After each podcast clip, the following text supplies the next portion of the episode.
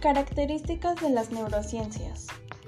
Las neurociencias intentan explicar el funcionamiento de los millones de células nerviosas del cerebro.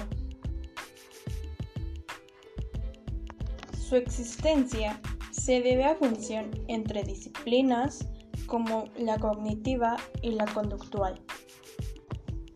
La neurociencia cognitiva se relaciona con los procesos mentales y funciones psicológicos del ser humano, dado que a las neurociencias conductuales le compete la interacción entre el cerebro y el comportamiento en entorno real o simulado del ser humano.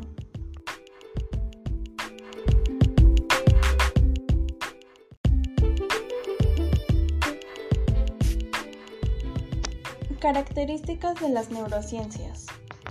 Las neurociencias intentan explicar el funcionamiento de los millones de células nerviosas del cerebro. Su existencia se debe a función entre disciplinas como la cognitiva y la conductual.